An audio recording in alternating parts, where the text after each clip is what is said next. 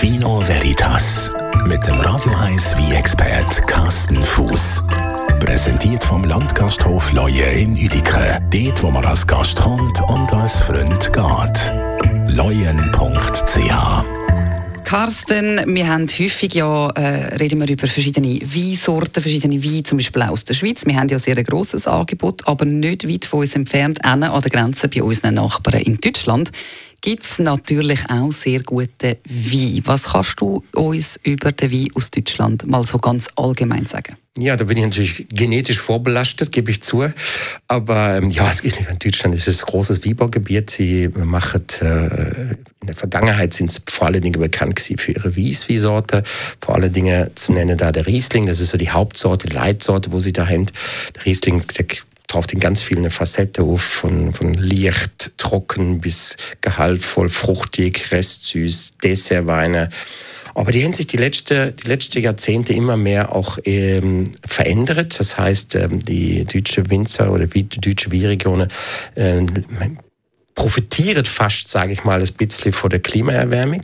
Nämlich plötzlich sind äh, Trubesorte attraktiv worden, wo man bis vor 30 Jahren eigentlich nicht darüber nachdenkt hätte, dass man sie könnte irgendwann mal anbauen.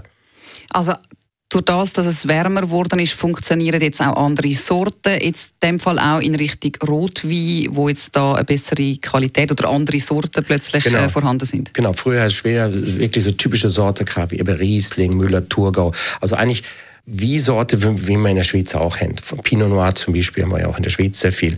Das gibt's alles schon, auch schon länger in Deutschland. Aber jetzt hat man plötzlich eben ein wärmeres äh, Klima. Man hat plötzlich Trubesorte eben wie Cabernet Sauvignon, wie Merlot. Dann gibt's äh, Produzenten, die machen Malbec. Ich habe auch schon die erste Winzer kennengelernt, wo Tempranillo, also die spanische Sorte produziert. Also da ist recht viel am Tour, ist recht der Umbruch und ähm, hat eine völlig neue Stilistik.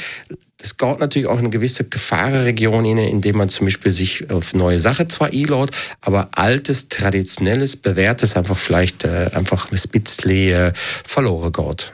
Hat man denn überhaupt eine Chance gegen den schon existierenden, sagen wir mal, äh, Tempranillo oder Merlot anzukommen, wo eben aus Italien oder Spanien kommt, wenn man den in Deutschland produziert hat?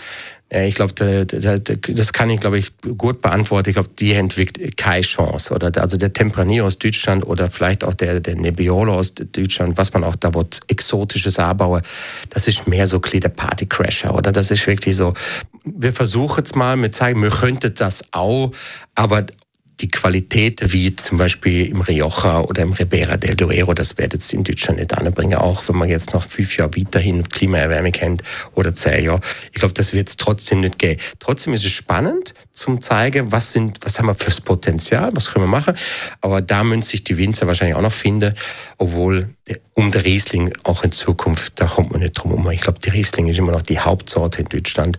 Und bei der Rote wird es der Pinot Noir sein, der allerdings in Deutschland nicht, oft nicht Pinot Noir heißt, sondern Spätburgunder. Also das, was in der Deutschschweiz Blauburgunder ist, das ist der Spätburgunder in Deutschland. Das ist immer die gleiche Sorte. Aber zum abschließend festhalten, es gibt sehr viel gute Wein aus Deutschland und altbekanntes ist meistens auch so ein bisschen das Beste. Oft. In Vino Veritas auf